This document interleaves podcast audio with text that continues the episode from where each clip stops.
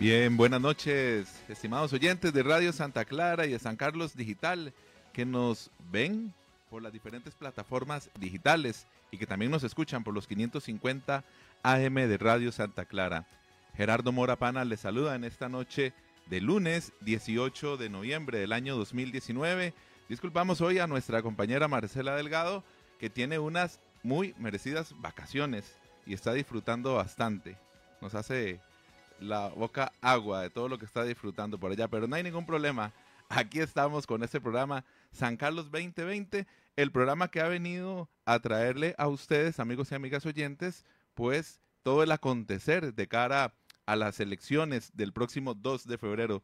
Estamos ya a 76 días para las elecciones el próximo 2 de febrero. 10 fuerzas políticas que se disputan la alcaldía y hoy tenemos el gusto de contar con don Max Ávila Campos, candidato a alcalde por el Frente Amplio, a quien le damos las buenas noches. Bueno, muy buenas noches, un placer. Muy buenas noches a quienes nos ven allá en casita y en sus trabajos también. Eh, nuevamente en esta casa, en la entrevista que tuvimos anteriormente, realmente no como candidato, sino como representante de un grupo, nos sentimos muy a gusto y estamos sintiendo que realmente el periodismo puede ser objetivo desde puntos de encuentros como este. Ya vamos a ir también con temas del periodismo. Antes quiero darles algunos detalles y alguna información importante. Desde el pasado jueves empezamos a informar por las diferentes plataformas de las redes sociales, tanto de Radio Santa Clara como de San Carlos Digital, los candidatos que nos han confirmado, los que nos dijeron que no y los que no contestaron a nuestra invitación al debate del próximo 15 de enero que tendremos en las instalaciones del auditorio del Colegio Agropecuario allá en Santa Clara. Desde el pasado jueves hemos estado informando, por cierto que Domax es uno de los que confirmó al debate y entonces durante estos días estaremos informándoles al respecto para que usted no se pierda detalle. Siempre es entre las 6 y las 7 de la noche que les estamos llevando pues este detalle. Es importante que usted conozca, también por transparencia, que con muchísimos meses de anticipación realizamos esta invitación desde el pasado mes de septiembre para un debate que hemos llamado el debate de la decisión el próximo 15 de enero.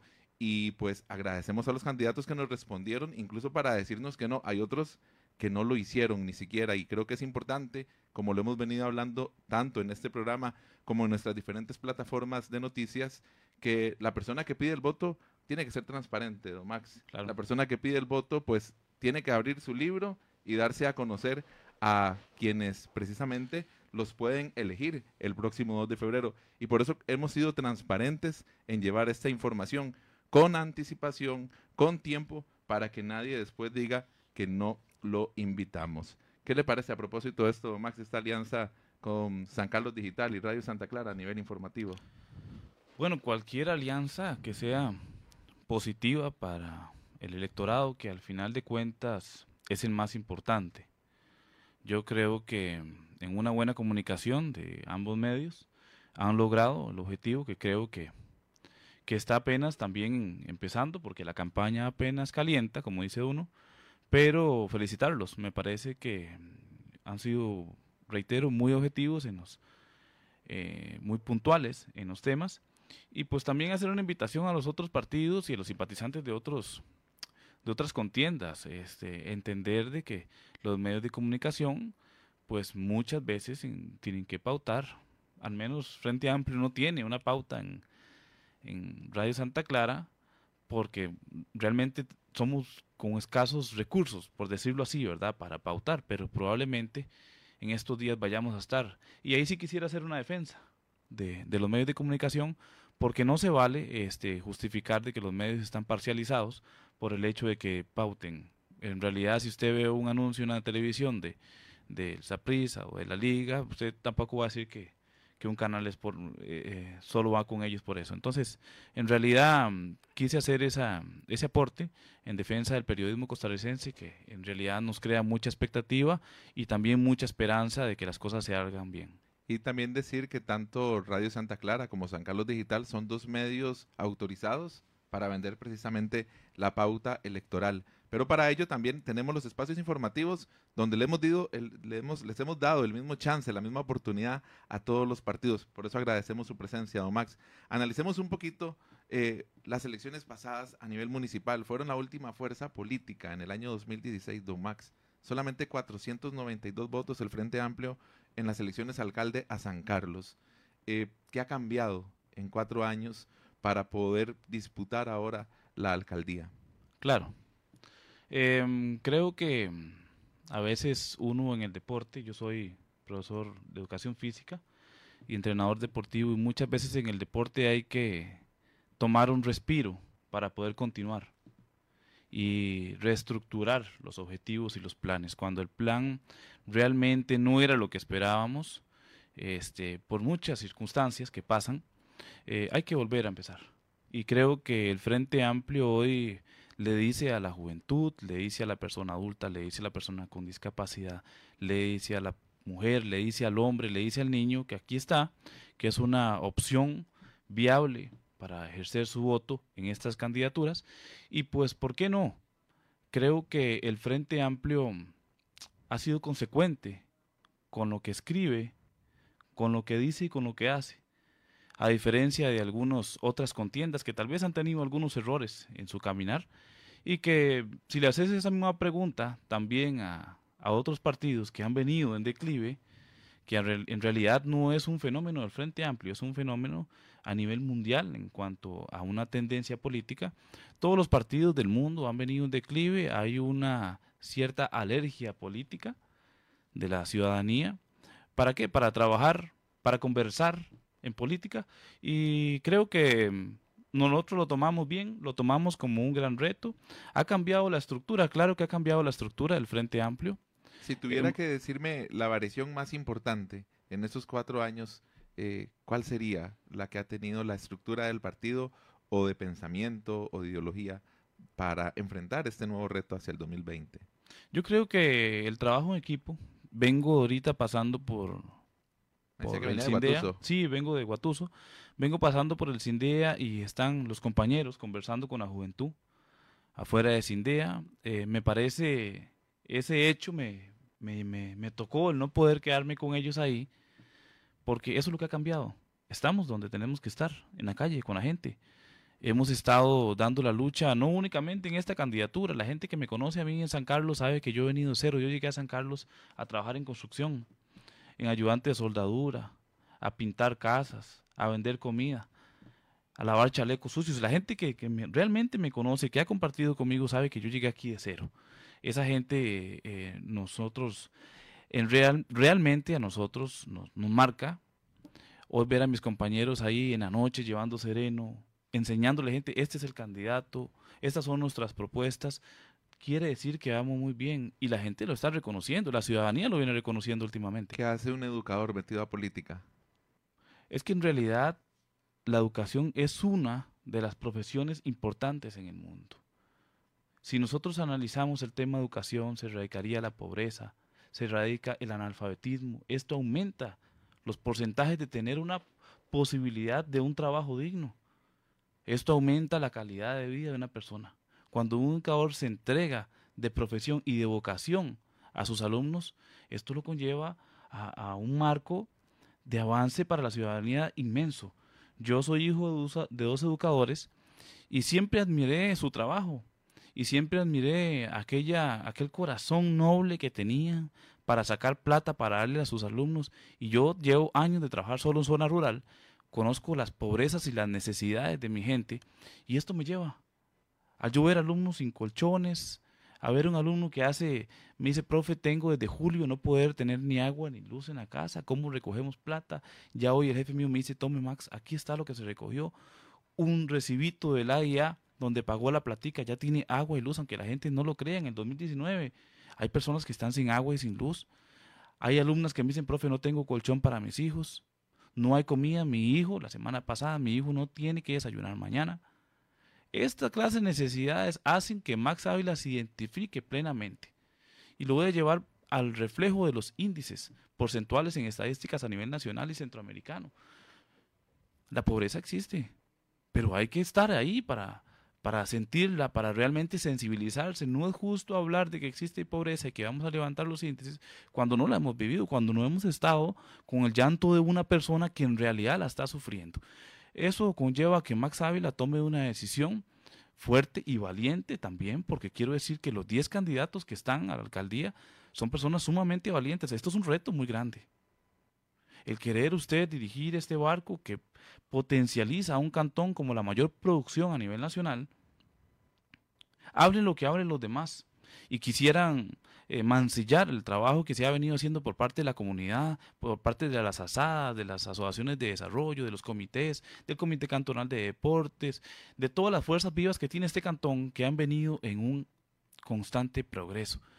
Yo creo que esto me hace un llamado no solamente a mí como candidato, sino a mi equipo de trabajo y también le debe hacer un llamado a la juventud de este país, porque la juventud, igual que yo, debe despertar. La juventud es la que tiene el poder de decidir o si seguimos por este camino o le damos un nuevo giro con nuevas ideas, con nueva energía. Yo creo tener la energía, la energía suficiente, la capacidad para liderar eh, la conciliación al, trabajo, al trabajar en grupos durante muchos años para poder llegar a ejercer un, cargo municipal en el cual mucha gente va a depender de lo que la sabiduría y lo que Dios me ayude a poder llevar el pueblo a bien. Ya vamos con los jóvenes, pero antes contésteme, don Max Ávila, que es el candidato del Frente Amplio que nos acompaña hoy en San Carlos 2020. ¿Cuál es la ideología del Frente Amplio?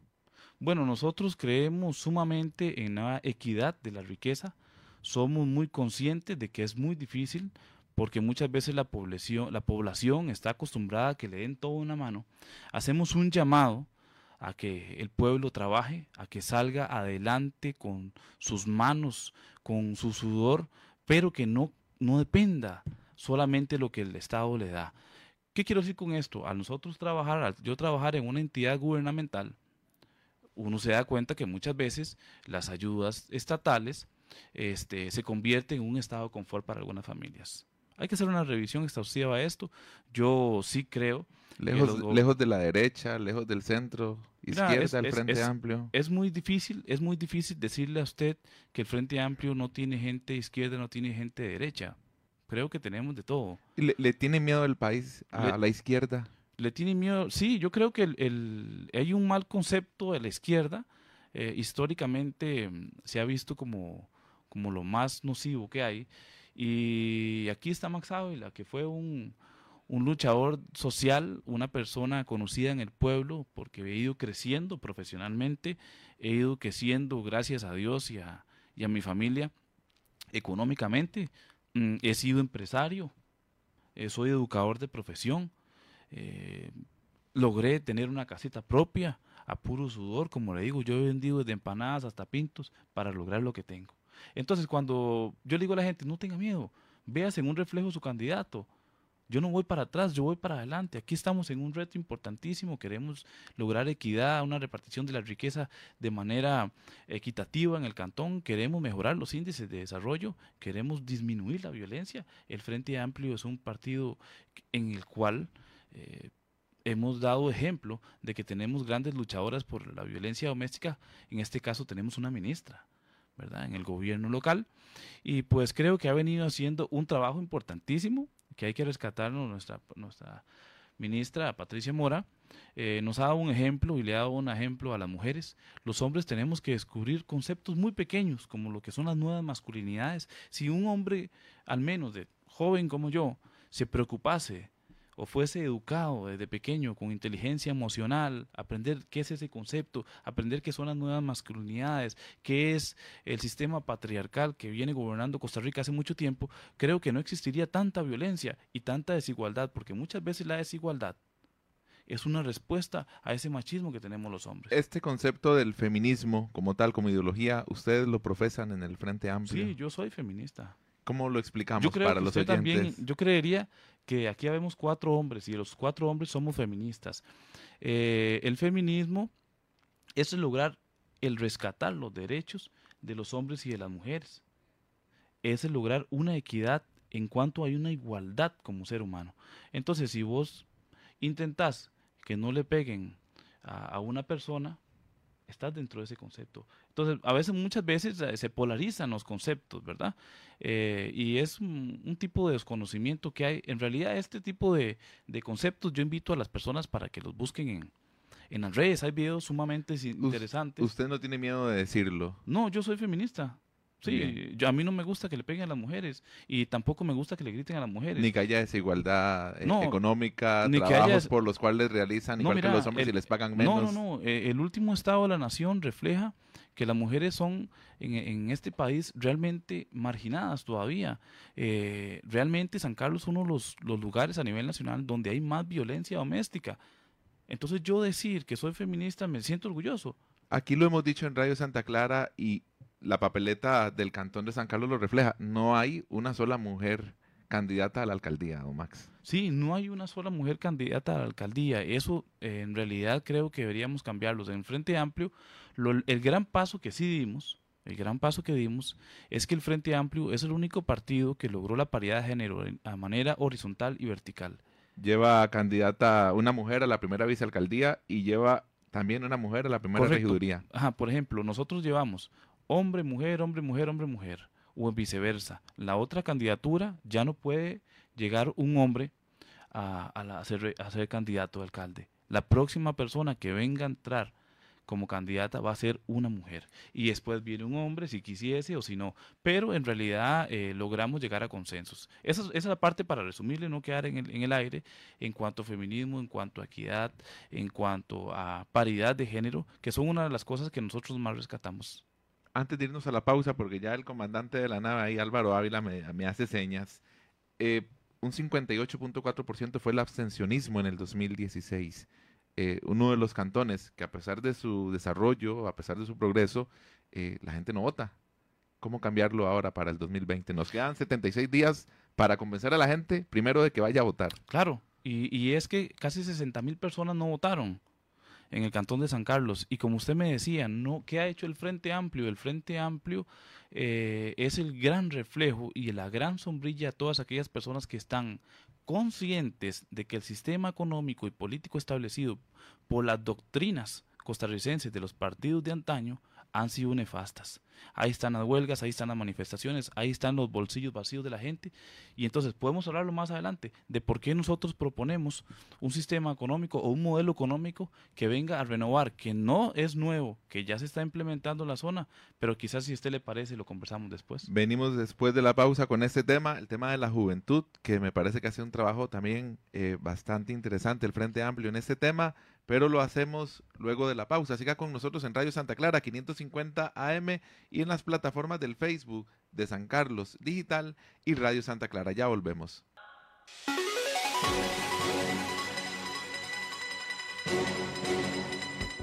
8 con 26 minutos de la noche. Gracias por estar con nosotros en San Carlos 2020. Si hasta este momento usted nos sintoniza, comentarle que la compañera Marcela Delgado está en unas merecidas vacaciones. Hoy estamos conversando con don Max Ávila, candidato a la alcaldía de San Carlos por el partido Frente Amplio. Ahora en los comerciales, nada más ahí el compañero José Arguedas me decía el tema de la posibilidad, prácticamente eh, en un 90%, podríamos decir, porque está así inscrita ahora por el partido Alianza Demócrata Cristiana, Flor Blanco. Eh, ustedes saben el tema de don David Alfaro, que había una circunstancia que a nivel de eh, registro le podría impedir ser el candidato por este partido al no tener el mínimo de residencia en nuestro país para poder ser candidato a alcalde por San Carlos. Bueno, el partido ha apelado y esto es lo que habrá que esperar. De momento, eh, de acuerdo a las reglas de juego del Tribunal Supremo de Elecciones, podríamos decir que Flor Blanco sería la candidata por la Alianza Demócrata Cristiana, pero hay una apelación de parte del partido Don Max, eh, antes de ir a algunos temas que se nos quedaron en el bloque anterior, ¿qué papel juega don José María Villalta, actual diputado del Frente Amplio y reconocido líder de esta agrupación? Sí, hace poco estuvo aquí, eh, lo tuvimos hace, hicimos un café con Villalta, eh, más que todo para mm, afinar algunos detalles de estrategias de campaña y también hacer un reconocimiento a la gran labor que ha hecho él a nivel nacional en cuanto a la denuncia de irregularidades en manejo de presupuestos y manejo de fondos que al final se resumen en, la ilusión y la ilusión de nuestros recursos, que en realidad eh, es el llamado, es el llamado de todos los grupos sociales que están realmente en la calle denunciando, en las redes denunciando, en los tribunales denunciando que las cosas se han venido haciendo mal, que es necesario hacer una reforma fiscal, que era necesaria una reforma fiscal, no esa que se planteó, pero que en realidad pues ha sido un cúmulo de años de vicisitudes que se han presentado, que han venido dando pasitos para atrás a la democracia costarricense, al Estado social de derecho, en cuanto a limitación de posibilidades de los costarricenses en ejercer su libertad puede ser su libertad como trabajador público, puede ser su libertad sindical, puede ser su libertad de clero, y hay un montón de situaciones que se han venido dando que me parece importante rescatar la labor de nuestro diputado José María Villalta. Indistintamente que José María Villalta esté solo en la Asamblea Legislativa, fue el diputado que más propuso proyectos de ley que ni aún así el Partido Liberación Nacional el Partido Liberación Nacional, ni ellos, ni la Unidad, ni el PAC, ni Nueva República, ni Restauración, eh, en conjunto no pudieron llegar al número que él había presentado. Ha habido proyectos muy interesantes que él ha presentado, no solo en esta candidatura, sino en la candidatura pasada que estuvo, en la legislación pasada, eh, llegando a hacer un, trabajo tan de punta que lo tuvimos, eh, fuimos el tercer poder político a nivel nacional.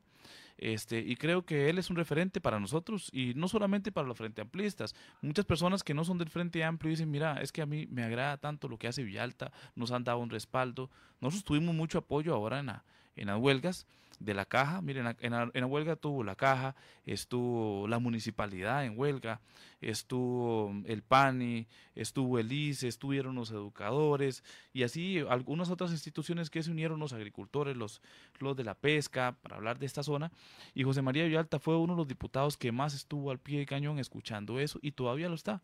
Entonces, eso le puedo decir, José María Villalta nos representa a, muchas más personas que solamente los frente amplistas. ¿Qué análisis hacen del cantón? Eh, hay números ya pues conocidos de nuestro cantón, pero ¿qué análisis hacen ustedes desde la perspectiva del Frente Amplio con miras a, los proyectos que van presentando de cara al 2020? Correcto, un plan de gobierno debe hacerse eh, mediante un estudio, ¿verdad? Mediante un estudio diagnóstico. Nosotros hemos tomado el tiempo para presentarle a la ciudadanía un plan de gobierno basado en un proceso eh, realmente, realmente viable. Em, en el último informe del Estado de la Nación, por ejemplo, eh, San Carlos ha disminuido muchísimo y es más, ustedes creo me parece que hicieron un, un San Carlos Digital sacó la nota, me parece. Ah, San Carlos Digital, ¿verdad? El otro compañero de ustedes, en esta unión que hicieron, sacaron una nota y es importante cómo ha venido un declive el, nivel de productividad, el porcentaje de productividad de la zona norte. Es uno de los demás retroceso. Sí, es uno. Eh, en realidad em, es preocupante porque el gráfico no refleja em, un dato que es alarmante para cualquier persona indistintamente que esté en política o no esté en política. ¿Por qué? Porque esto lo viene a resentir el bolsillo de cada ciudadano, en su familia, en la compra del diario. ¿Y qué más repercute en ello? Repercute en la cierre de pulperías, en el cierre de supermercados, en la veterinaria, ya no se puede comprar. ¿En qué más? En la producción. Entonces, bueno, es alarmante. Nosotros estamos sumamente alarmados. ¿Por qué? Porque tenemos claridad de que el modelo económico que se ha implementado que es un capitalismo, como lo decía el Papa, y me gusta mucho, yo soy un seguidor del Papa, me gusta mucho lo que dice el Papa, porque el Papa hablaba del, capitalismo, salvaje, que ya desde salvaje que se viene dando. San Juan Pablo II se venía hablando. Sí, y, y, yo hablaba con una persona y le decía, qué bueno que el Papa viene a sacar esto a relucir, porque en realidad usted nos decía, el Papa un día esto habló algo del socialismo, y, ¿verdad? Y dijo, no tengan miedo. Nosotros en una capacitación que le dimos a nuestros eh, integrantes, le reafirmamos que el Frente Amplio es el único partido en Costa Rica que realmente adoptó la doctrina cristiana. Es interesante, la gente podrá decir, y usted que nos está viendo, pero ¿cómo pueden decir esto en el Frente Amplio? Claro que sí. Yo soy un seguidor de Cristo. Intento hacer las cosas que Cristo hizo. Ayudar a los demás, no matar, no robar. A nosotros nos unen los lazos importantísimos de los monseñores que han estado, que fueron despojados de Costa Rica, de aquellas luchadoras sociales que se pararon y fueron catalogadas eh, en el país como nocivas y las expulsaron.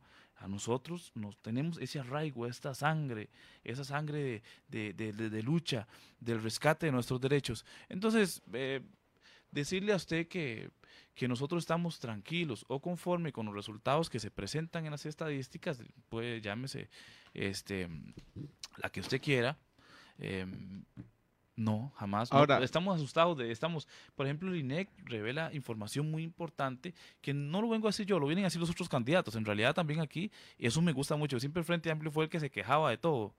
Y ahora nosotros no estamos quejando, nosotros tenemos muchas propuestas muy buenas, estamos muy esperanzados de que la juventud, de que el adulto mayor, de que toda esa población vulnerable salga a votar el 2 de febrero porque si no lo hacemos, no lo logramos. Pero a nivel de cantón, por ejemplo, ¿cuánto es responsabilidad de la municipalidad y cuánto del país como tal, del Poder Ejecutivo? Eh, cuando vemos también el mismo informe del Estado de la Nación presentado el pasado miércoles, eh, que hay cifras de ese modelo económico que tiene rezagada a toda la periferia, que está, que está todo concentrado en el gran área metropolitana. No por defender a la municipalidad, sino cuánto podría ser la municipalidad, y aquí sí, la propuesta que ustedes tienen para revertir esas cifras de lo que no hace, por ejemplo, el Poder Ejecutivo, del olvido en que tiene a la periferia, repito. Sí, es, es muy importante que los que nos ven y las que nos ven entiendan que la renovación de un modelo económico va a depender muchísimo de las políticas públicas que el gobierno de facto o el gobierno que está eh, actualmente pueda este, pretender eh, inculcar en, la ciudadanía. Eh, ¿Qué quiere decir esto? Que si vos pones un gobierno que realmente lo que está haciendo es extender la brecha social, no esperemos que los índices de pobreza eh, disminuyan. Si pones un gobierno que le interesa muchísimo más aprobar la amnistía tributaria para perdonarle la plata a todas las grandes empresas de Costa Rica y meterle un plan fiscal que ha sido pero algo desgarrador para las familias y para las empresas y pequeñas empresas de este país, que eh, entonces si vos querés seguir mal, dale el voto a esas clases de políticas. No estoy hablando de partidos, sino a las políticas. Y las personas que piensan en esas políticas. Entonces yo me pongo a analizar. Y, nosotros hablamos muchísimo. Yo le digo a la gente, tenga mucho cuidado a quién le va a dar su voto. Analice históricamente cuál ha sido su currículo político y, sus, y su estancia en el modelo económico y qué resultados le ha traído al cantón. Nosotros vemos que el cantón ha venido en declive, pero se ha vendido una idea de que el cantón es el, número uno a nivel nacional, se ha vendido la idea de que todo está muy bien y, en realidad pues hay que tener mucho cuidado, sí, gracias a Dios el trabajo de los empleados de la municipalidad em, y de muchas instituciones que vienen articulando, se obtienen resultados buenos. San Carlos, eh, el Frente Amplio pretende lograr una reactivación económica tanto a corto plazo como a mediano plazo. Tenemos proyectos muy interesantes de convergencia con instituciones públicas y privadas para que San Carlos pueda ser una atracción turística tanto a nivel internacional como local. ¿Para qué? Para que esa productividad no solamente se vaya en exportación, también se quede y se venda aquí en la zona. ¿Por qué han muerto los pulperos de los distritos? Bueno, porque no llega gente a los distritos. Pero eso iba, por eso, ¿cómo diferenciar eh, los mismos índices que el propio Estado de la Nación da? Por ejemplo, habla de que la municipalidad de San Carlos es la única fuera del gran área metropolitana, junto con otras siete del gran área metropolitana, de alto desempeño. Así la califica el Estado de la Nación. A la municipalidad, lo mismo que el informe, por ejemplo, de Contraloría sobre el desempeño de la municipalidad. Eh, si se habla de San Carlos, eh, cantón en la parte central, es una cosa. Si vemos los índices de los otros distritos, es otra cosa. ¿Cómo hacer esa diferenciación? Mira, ese, ese porcentaje de alto desempeño eh, se evalúa de acuerdo a la productividad, ¿verdad? A lo que son las estructuras de desarrollo y productividad del cantón. Entonces ahí podemos meter las pequeñas empresas, podemos meter el sector industrial, el sector, el sector agropecuario, el sector turístico, eh, todas estas se concatenan en un esquema y empiezan a dar porcentajes. Nosotros tenemos que en el sector productivo, al menos en el sector agrícola, el 68% de esa producción, de acuerdo al Producto Interno Bruto que se está desarrollando, o sea, al que llega el Producto Interno Bruto, el 68% se refleja en la piña. Correcto. Entonces, bueno, ¿qué es lo que pasa? Vos vas a analizar, bueno, la que piña. también que- el Estado hace, el Estado de la Nación hace un informe sobre lo- Hace- el- los peligros. los peligros que de está este monocultivo. ajá, de este monocultivo, que en un principio fue la pomada canaria, igual que se vendió con el Tratado Libre Comercio en Costa Rica, y se le está vendiendo a la zona norte de eso, pero bueno, ya la gente vio que perdió su ganado por la mosca, la gente vio que se deterioran los suelos, la gente vio que se contaminan las aguas de los pueblos, y la gente vio que los, los empleos en las piñeras son los empleos que son más marginados, son los empleos donde se, se hace abrupto el derecho, es decir, se sobrepasa por encima cualquier capacidad humana. Es ahí donde nosotros, el Frente Amplio, viene a hacer un rescate. Por ejemplo, mira, véase usted en la tasa de San Carlos, eh, niveles globales en el índice de calidad del empleo por categorías. Y quisiera decirle a usted que solo la zona Huetar Norte en el servicio doméstico es el que tiene el menor porcentaje a nivel nacional. Es decir, que aquí la mayor parte de mujeres de empleado, empleadas domésticos ni están aseguradas, ni tienen las horas de jornada laboral de ley, ni tampoco las garantías sociales que deberían tener. Eso es preocupante. Eso le dice al Frente Amplio, ustedes que son los luchadores de esas clases más vulnerables, tienen que estar presentes. Hay un efecto de migración también aquí que también Claro. se explota. a Sí, esas hay un efecto de migración. Nadie migra por, nadie migra por, por, por cosa propia, migran por una necesidad. Entonces hay que establecer planes fronterizos donde ¿qué? donde se pueda, con seguridad también, pero no de una manera xenofóbica, ¿verdad? ayudar a la población que migra. Y entonces, ¿qué es lo que hay que hacer? Bueno, concatenar con los otros países, de ver de qué manera logramos que esto no, no se dé. La, persona, la, la, la población con, con discapacidad es una población que ha estado marginada, invisibilizada en el cantón. Y no solo en el cantón, sino a nivel nacional. ¿Qué puede hacer una municipalidad para ir aterrizando? ¿Qué puede hacer una municipalidad a partir de ahí, de estos índices, de esta realidad que estamos viviendo y que usted en casa sabe, porque no se lo está diciendo el Frente Amplio por hacer campaña, es una realidad alarmante para todos y para todas. ¿Qué podemos hacer? Bueno, lo que podemos hacer es tener una conciencia social desde los índices, es decir, estar alertas, pero no podemos lograr un cambio en el cantón si nosotros no ejercemos el voto realmente a los partidos que tienen conciencia. Se lo voy a decir por qué, porque hace poco me llamó una persona para invitarme a, una conferencia. Me dice, eh, no, es, no tiene ningún partido, eh, ninguna preferencia política, me dice, ustedes en el Frente Amplio son los que más conciencia social tienen y tienen más claridad en cuanto a vicisitudes, en cuanto a posibilidades de erradicar la pobreza. Y yo me quedé sorprendido, porque quiere decir, eso para, eso para nosotros eh, eh, fue eh, un momento emotivo, porque no solamente nos están diciendo, están haciendo las cosas bien, han sido consecuentes con las luchas. Antes de la pausa, un minuto para que me responda. ¿Lo logran con los jóvenes? Porque ustedes han hecho un trabajo ahí interesante a nivel de redes sociales, aparte de lo que me decía del presupuesto para la campaña. ¿Logran sacar esto con jóvenes? Mira, yo creo que el Frente Amplio está lleno de jóvenes. Yo tengo 37 años de edad.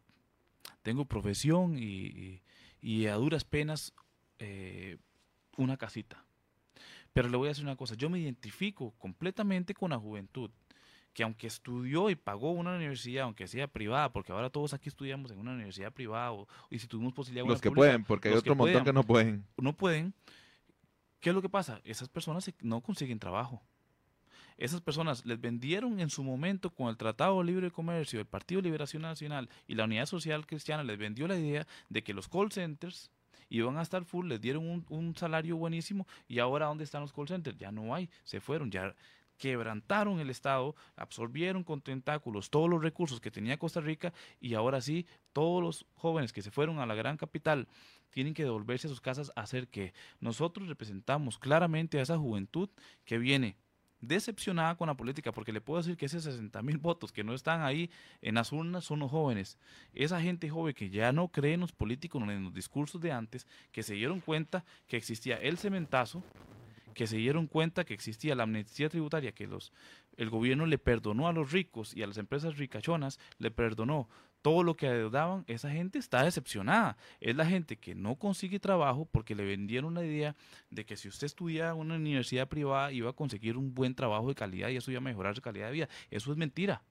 No está pasando ahorita. No está pasando. Entonces, eh, quiero decirle a la juventud, juventud, abramos los ojos. Si nosotros nos quedamos el 2 de febrero sentados viendo los toros desde la barrera, a todos nos va a llevar un carajo. Y eso es lo que no queremos, porque saben una cosa, los que tenemos hijos o los que tenemos sobrinos o los que vamos para adelante, ese es el futuro de ellos, ese es el futuro de nosotros. Si nosotros no cambiamos, y le estoy diciendo hablando de la juventud, pero mucha gente, como mi mamá, como mi abuela, como la gente que me acompaña a mí, adulta mayor, esa gente tiene más claridad que nosotros. Y esos son los que nos están diciendo, los jóvenes son los que tienen el poder de cambiar estas elecciones. Si nosotros queremos realmente ver resultados, queremos ayudar a nuestro semejante para que salga la pobreza, para que pueda estudiar, tenemos que salir a votar. 8 con 44, vamos a la segunda pausa. Ya volvemos acá en San Carlos 2020. Hoy estamos con Max Ávila, candidato a alcalde por el partido Frente Amplio.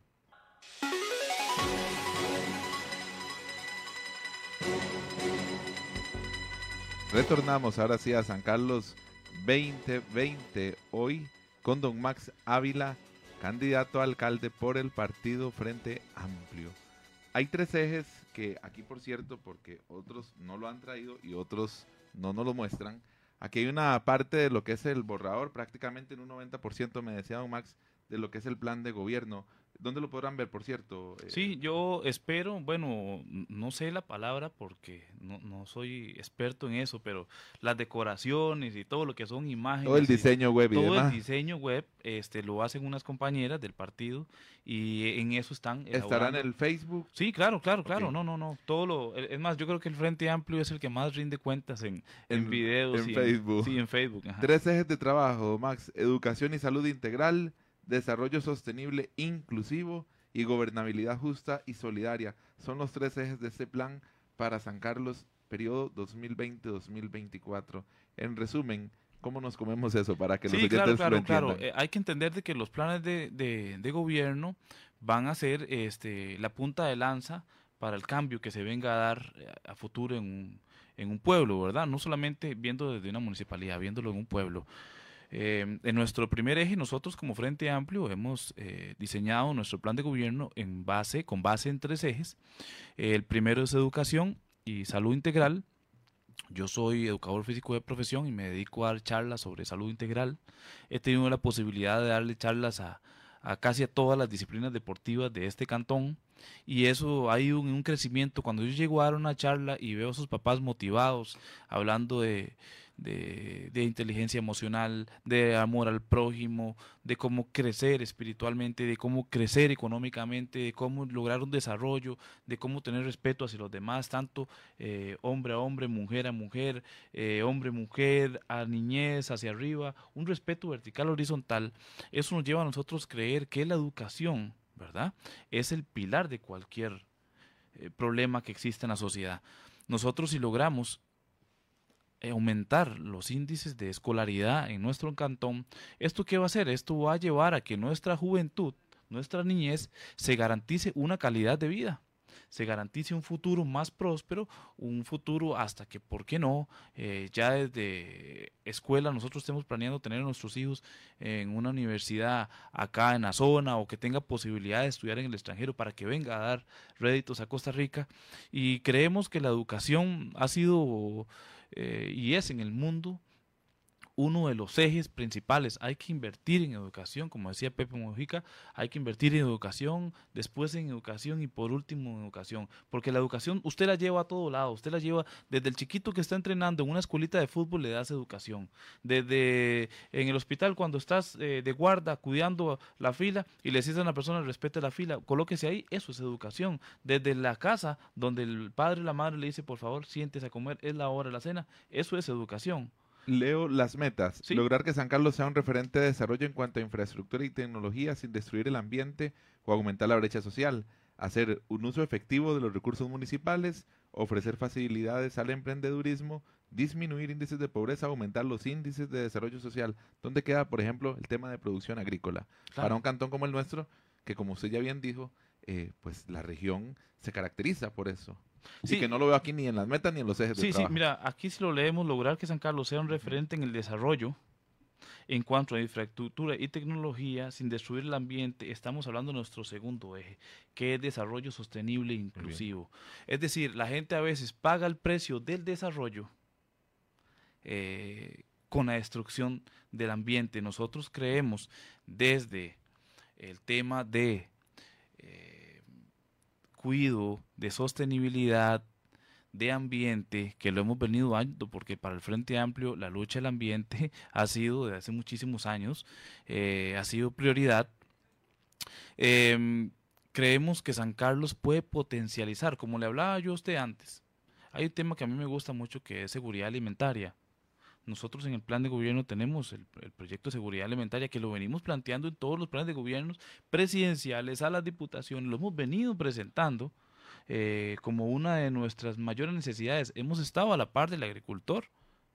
Propiamente tuve la oportunidad de reunirme con el, representante de, la Cámara de Ganaderos, presidente, Fui, estuve varios días yendo a las subastas, conversando con los ganaderos, he estado conversando con piñeros, con productores agrícolas. Hace poquito el Frente Amplio hizo un reportaje que pronto va a salir en las redes sociales sobre la siembra orgánica aquí en San Vicente. Entonces nosotros hemos tenido claridad de que el sancarleño es productor, somos productores y tenemos que darle un respaldo concreto a eso. Nosotros pretendemos darle facilidades para que estas personas, usted sabe que la municipalidad ¿Cómo hace para llevar desarrollo en una comunidad? Bueno, que la carretera esté bonita, que haya facilidades para que esa persona que está lejos no tenga que venir hasta acá. O sea, hay que descentralizar el gobierno local. ¿Para qué? Para reducirle gastos para mejorar las condiciones, para que ese vehículo que transporta el, producto no se deteriore. ¿Para qué? Para que el producto se pueda vender en la zona y no tenga que ir hasta Senada y de Senada otra vez de vuelta para acá. Entonces, eso es lo que queremos, hacer una mejora en ese sentido. Creo que mm, el nivel de producción de San Carlos ha venido en deterioro y es alarmante, los índices lo dicen y nos lo están diciendo los agricultores ahora en Venecia. Estuvimos reunidos con un grupo de personas y agricultores y ellos nos decían, por favor, rescaten la seguridad alimentaria, rescátennos como agricultores, rescaten la cosecha.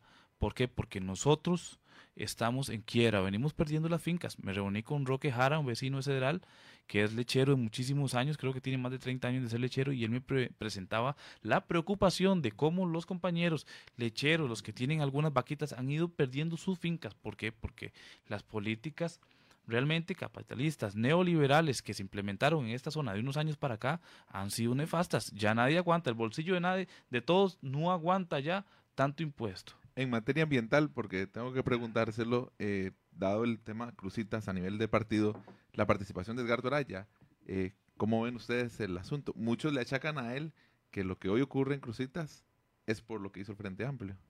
Bueno, en realidad me reuní con uno de los guardaparques y cofundadores del Bosque Eterno de los Niños. No es Frente Amplista. Es de otro partido. Y me decía, yo di la lucha por el ambiente, no solamente porque fui a hacer crucitas, sino porque damos la lucha por todos los ambientes.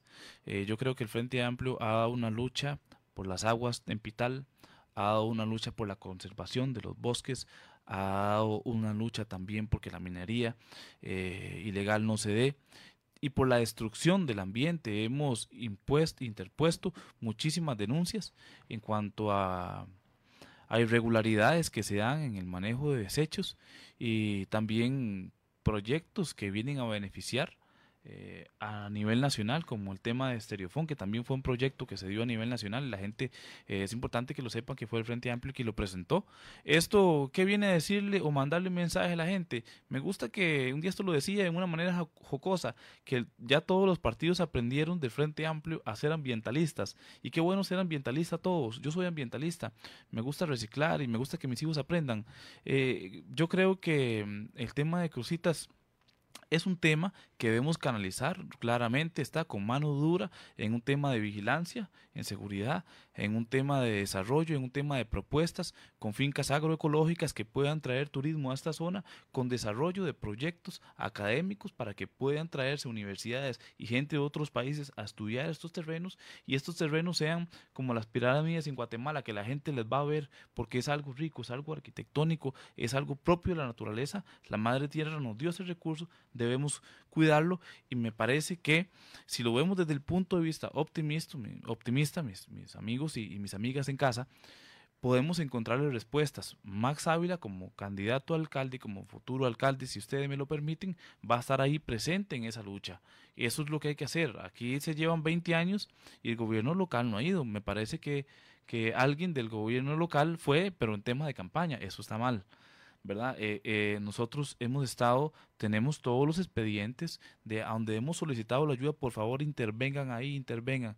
Pero hay una estrategia también mediática que hay que revisar muy bien con lupa si se han estado comprando terrenos cerca este sector por parte quién ha estado comprando los, los terrenos y por qué se ha alargado el proceso de intervención en esta zona para qué porque me pareciera podría ser uno sospechando tal vez tal vez este creando alguna expectativa que podría estarse gestando un negocio macro. ¿Tiene pruebas no no no tengo pruebas es, es una pero Es, es este bien fuerte lo que está diciendo. Sí podría ser habría que revisar. Lo que estoy diciendo es que hay que revisar muy bien quién está haciendo compras de terreno verdad están haciendo compras de terreno Sí, regular la gente compra terrenos por todo lado, pero hay que ver quién compró esas, esas, esos terrenos y, y, por qué se le ha dado tantas largas a este proyecto, por qué no se ha intervenido, por qué el gobierno local eh, no ha intervenido. Yo sé que pueden decir, bueno, es que no podemos hacer nada ahí, bueno, pero hay que estar con la gente. Pero es una acusación fuerte. ¿Usted cree que eso pasa a nivel de gobierno local o a nivel de gobierno? No, yo lo que digo es que el gobierno local tal vez no ha visitado la zona. Eh, sí ha tenido alguna intervención en las carreteras, y hay que decirlo, que claro que sí. Pero bueno, a lo que me dice la gente, creo que, que, nuestro gobierno local, o al menos el líder, no ha estado, no ha estado presente ahí. Yo quisiera creer que, que no es así. Quisiera confiar en todos los líderes de los, de los gobiernos locales para tener una esperanza. Pero yo como joven estoy en política porque perdí la esperanza. Creo que la gente que está en la casa ya perdió la esperanza en los políticos, no está creyendo otra vez en lo que nos vienen a decir. Y quizás alguna población, pues, pues, mm, no tome bien este comentario. Pero si vos tenés un lote, vos tenés un lote, mm, yo tengo un lotecito en Florencia, y me pasó algo interesante. Eh, eh, a los vecinos se les empezó a secar la naciente de agua empezamos a, ver qué fue lo que pasó y, empezamos a ver que algo por ahí este, estaba mal y dimos una investigación y, bueno, ahí está la investigación. Yo estoy haciendo un llamado a que en realidad se intervenga, pero no solamente porque todos enfocamos el tema que usted la extracción de oro. ¿verdad? Y al paso de personas migrantes para esta zona de manera ilegal. Yo creo que, que en este tipo de investigación o cuando abordamos este tema debemos ser más amplio. Si tiene pruebas, nos las trae, Max. Se lo, aquí le abrimos el espacio si hubiera algo de lo que usted Hay que ser optimistas, hay que ser optimistas. Yo, yo, yo esperaría que, que, que, esto se solucione pronto. Preguntas cortas porque el tiempo se me va. Eh, solo voy a mencionar esto. Por ejemplo, ustedes tienen algunos principales proyectos, eh, colocar esculturas en todos los distritos, la creación de un museo histórico y arqueológico. Eh, por ejemplo, habla de remodelar los salones comunales y construcción de parques recreativos en cada distrito. Estos proyectos cómo verlos en perspectiva en función de, un primer año eventual que ustedes ganen la elección, si ya, por ejemplo, ese primer año ya el presupuesto ordinario está aprobado. ¿Cómo manejar esa parte? Claro, yo creo que eh, los proyectos que están actualmente municipales son buenos. Yo los veo muy bien. Me parece que hay que darle continuidad y ese es el temor de la gente. Yo no entiendo por qué la gente no cree que el próximo alcalde puede darle continuidad a esos proyectos eh, y hacerlo también de buena manera. Eh, hay un cierto temor, la gente dice, mejor viejo por conocido que nuevo por conocer, y, a mí me parece que es algo que en realidad debemos cambiar. Ahí es donde yo hago un llamado realmente a la juventud. Este, este tipo de discursos eh, no nos representan a los jóvenes, este tipo de discursos ya nos tienen a nosotros cansados. Y usted me dice, ¿cómo llegar yo a la municipalidad cuando el presupuesto ya está aprobado? Claro, hay que darle continuidad. Si los proyectos son buenos, los seguimos. Y decirle a la gente que tenemos proyectos muy buenos, muy buenos, eh, y que van a ser eh, un gran cambio en cuanto a estas estadísticas, porque aquí viene mucha gente a hablar de proyectos. Yo le podría hablar de, de, no sé, de los 50 proyectos que tenemos. Se nos iría toda la noche en eso. Pero aquí lo importante es entender que aquí hay un problema económico. La razón de ser de estos índices es un problema económico, es un problema patriarcal de violencia, es un problema de desigualdad, es un problema de xenofobia, de homofobia, es un problema de una estructura humana que no está permitiendo que la riqueza se reparta de manera equitativa. Entonces, yo le puedo pretender hacer proyectos seguridad vial, movilidad vial, que ciudad museo, que poner esculturas. Claro, esto, e, esto, esto se debe desarrollar porque va de la mano con el desarrollo, pero que hay que tener claro que la gobernabilidad justa y solidaria, que es nuestro tercer eje, no me puedo ir sin esto, porque es el más importante, es yo como alcalde lograr que las cosas se hagan bien, que realmente la riqueza se reparta donde se debe repartir y que los proyectos no se vuelva un clientelismo para ganar votos.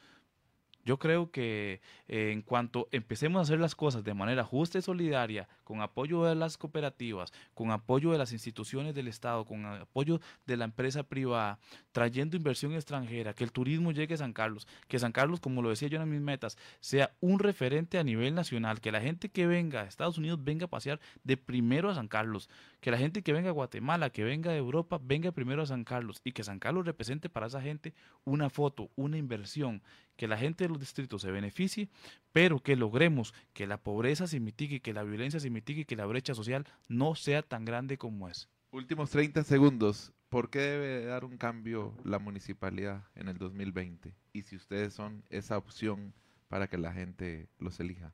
Se lo dije yo, que un docente universitario me llamara y me diga, ustedes son los que la tienen más clara quiere decir que la gente no se está equivocando. El Frente Amplio ha venido creciendo en estos últimos meses exponencialmente. La gente conoce a Max Ávila, la gente conoce a la calidad de gente que está a la par de Max Ávila, a los líderes que tenemos, la sensibilidad que tienen, el don humano que han desarrollado y el servicio comunitario que damos sin interés alguno de hace muchísimos años para el bien de la comunidad. Con, esa, con ese liderazgo y con esa visión vamos nosotros a ganar las elecciones, pero ocupamos que salgan a votar. Mi gente linda, salga a votar, no se queden a casa, necesitamos su voto. El pueblo necesita su voto, el que menos tiene necesita su voto. Y les garantizamos que va a haber justicia, que las cosas que están irregulares van a cambiar y que lo que se estaba haciendo bien va a mejorar. Él es Max Ávila, candidato a alcalde por el Partido Frente Amplio, y esta fue la edición de hoy de San Carlos 2020 a través de las plataformas digitales de San Carlos Digital y Radio Santa Clara. También estuvimos en los 550 AM. En una semana, una nueva cita de San Carlos 2020. Y recuerde, siga nuestras redes porque a partir de mañana tendrá de nuevo una información más de cuál candidato nos dijo que sí cuál candidato nos dijo que no y cuál candidato no contestó al debate, donde lo esperamos, ¿verdad, Max? el próximo 15 de enero. ahí vamos a estar. Muchas gracias y, y despedirnos de todos en casita. Un gran abrazo y bendiciones para todas y todos. Y lo importante es infórmese infórmese, revise planes de gobierno, escucha a los candidatos en las redes como Max Ávila y Max Ávila alcalde, Frente Amplio San Carlos. Y así la gente puede tomar una mejor decisión. Quédese con Radio Santa Clara, gracias y también con San Carlos Digital.